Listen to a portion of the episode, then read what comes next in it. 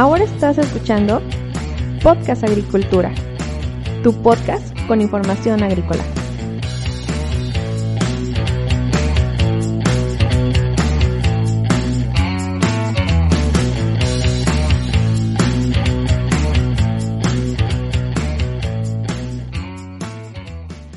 Hola, ¿qué tal? Yo soy Olmo Axayacat y en este episodio te quiero comentar un artículo que me acabo de encontrar en agtechamerica.com que indica que pese a pandemia, la industria de las berries mexicanas crecerá un 5%. Y te quiero comentar este artículo en primer lugar, pues porque yo me enfoco a la cuestión de la producción de las berries, es el sector en el que yo me desarrollo, y también porque tiene algunos puntos interesantes que, de los que te quiero hablar el día de hoy. Pues primero que nada, parece ser que la pandemia sanitaria causada por el COVID-19 no está afectando en ninguna medida a la industria de las berries, al menos en nuestro país, ya que actualmente las proyecciones de crecimiento para el cierre del presente año se mantienen y de hecho las exportaciones continúan sin mayor variación. Esto lo dijo el presidente del Consejo Directivo de la Asociación Nacional de Exportadores de Berries, mejor conocida como Aneberries, José Luis Bustamante Fernández. También detalló que actualmente la industria de las berries cuenta en nuestro país con alrededor de 47 mil hectáreas de cultivo distribuidas en 22 estados de la República. Obviamente sabemos que Michoacán, Jalisco, Baja California, eh, Sinaloa son las que actualmente cuentan con la mayor superficie. Además, en el artículo se menciona que gracias a estas 47 mil hectáreas, anualmente se, se, están exportando alrededor de 400 mil toneladas de berries. Y esta cifra, a su vez, supone el ingreso de divisas para nuestro país por 2.453 millones de dólares. Ahora bien, un punto que me parece aquí muy importante, además de destacar el hecho de que las berries han mantenido su crecimiento y han mantenido sus exportaciones sin variación, es que el 97.5% de las exportaciones que se hacen de berries de nuestro país tienen como destinos Estados Unidos y Canadá.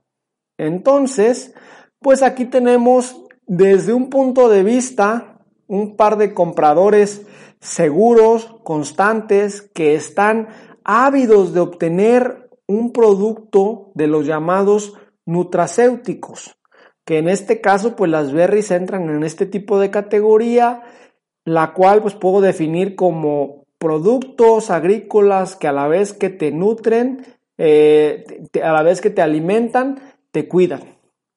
Y pues los berries, como todos nosotros sabemos, tienen una gran cantidad de antioxidantes y por lo tanto pues se consideran como frutos muy saludables.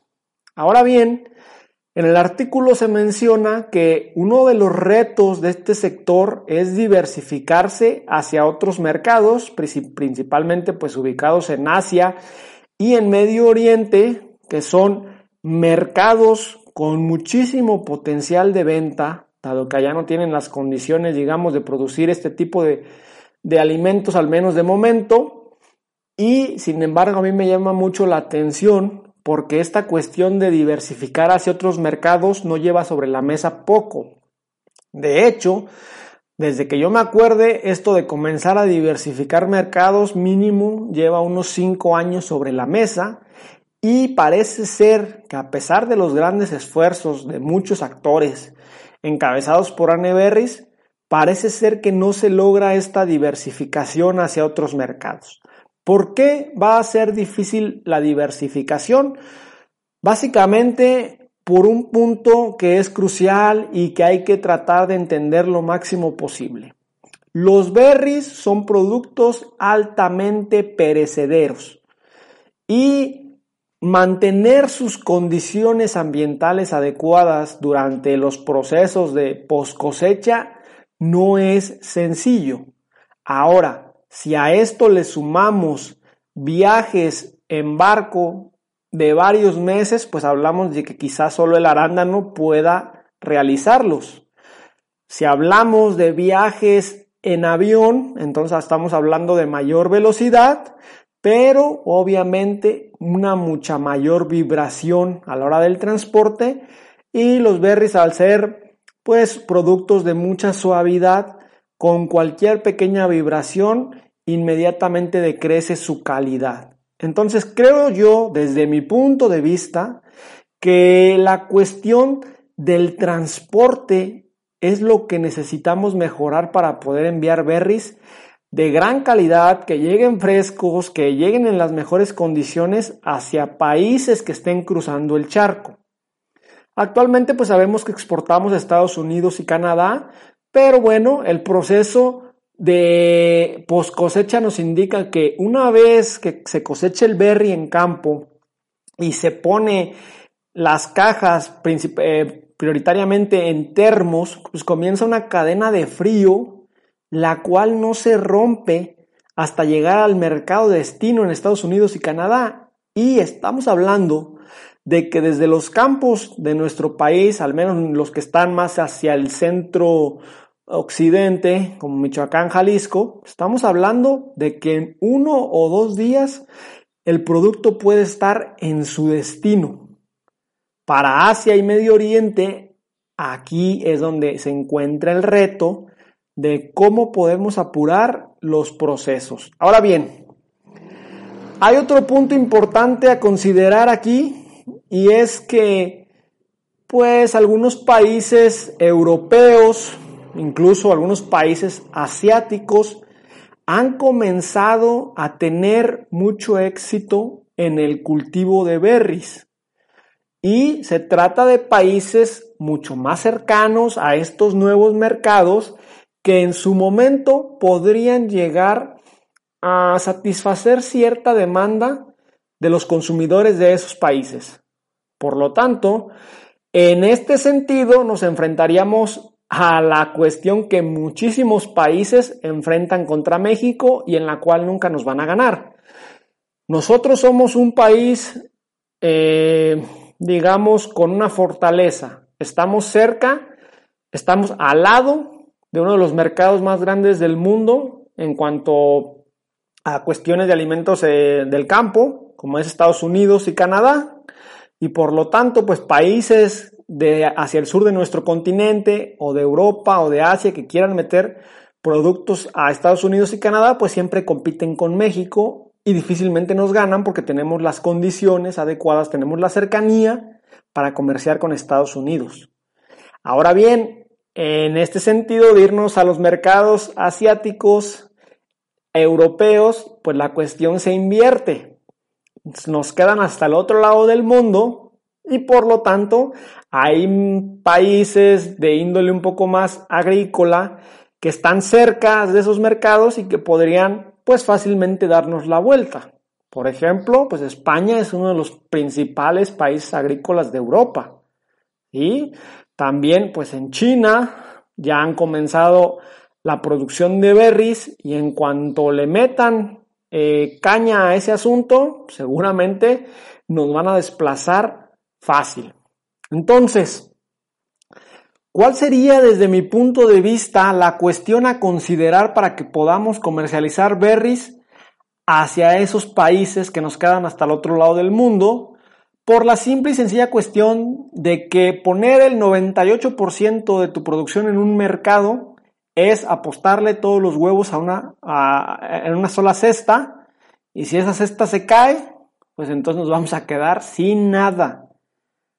Obviamente el hecho de que Estados Unidos y Canadá no, comer, no compren berries mexicanas, pues va a ser complicado, ¿no? Pero en los tiempos que vivimos y ahora viendo esta crisis sanitaria a nivel global, pues creo que ya puede pasar cualquier cosa y tenemos que estar preparados, no podemos apostar toda una industria a, a dos países en una región. Entonces, ahora sí, ¿cuál es, desde mi punto de vista, la cuestión clave que debemos considerar para que nuestras berries lleguen a más países. Sin duda, la comercialización de berries en fresco es lo que principalmente se da en la actualidad debido a, sus propiedades, a que son frutos que se consideran muy saludables, pero en su momento deberíamos de fortalecer e impulsar la producción de berries procesados y que salgan desde nuestro país hacia otras regiones del mundo. Porque pues ya un berry procesado, llámese en forma de gelatina, yogur, cereal, barrita, etcétera, pues puede ser una buena salida para llegar hasta esos países hasta los cuales pues los berries frescos van a costar trabajo que lleguen.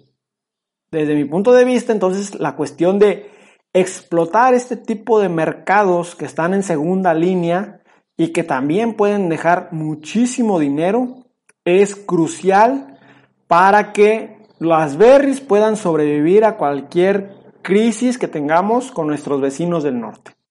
Ya para ir concluyendo este tema, también quiero mencionar un punto que me parece de mucha importancia y es que en el artículo se menciona que el mercado nacional de consumo de berries actualmente se calcula en 400 millones de dólares potenciales, es decir, esto puede ser una gran oportunidad de crecimiento para la industria.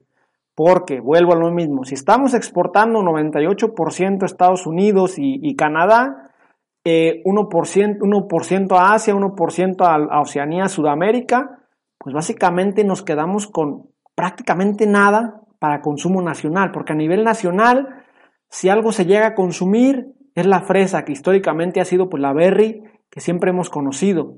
Pero en la mayoría de nuestro país el consumo de arándano, frambuesa y zarzamora todavía ni siquiera ha comenzado. Por lo tanto, realizar algún tipo de campaña para masificar, empezar a impulsar el consumo de estos productos en nuestro país, pues también podría ser una excelente solución para que las berries tengan un mercado al cual recurrir en caso de que ocurra otra crisis en algún momento y se cierren las fronteras, se, se cierran los vuelos, se cierran el comercio marítimo o al menos, bueno, no se cierran, se restringen, ¿verdad? Entonces es importante mencionar esto. Ya para terminar, la expectativa de crecimiento para este año era de doble dígito en el tema de las berries debido a la pues al problema que se ha tenido con el COVID. Ahorita la expectativa es alcanzar el 5%, es decir, a pesar de toda la problemática que todos hemos visto, pues las berries se mantienen con un crecimiento positivo al terminar del año, al menos esa es la expectativa, habrá que ver qué sucede. Hasta aquí el episodio del día de hoy. Recuerda que si tienes alguna pregunta me la puedes dejar en las notas del episodio. Yo con mucho gusto te responderé. Yo te espero el día de mañana para un episodio más de este tu podcast sobre agricultura. Hasta luego.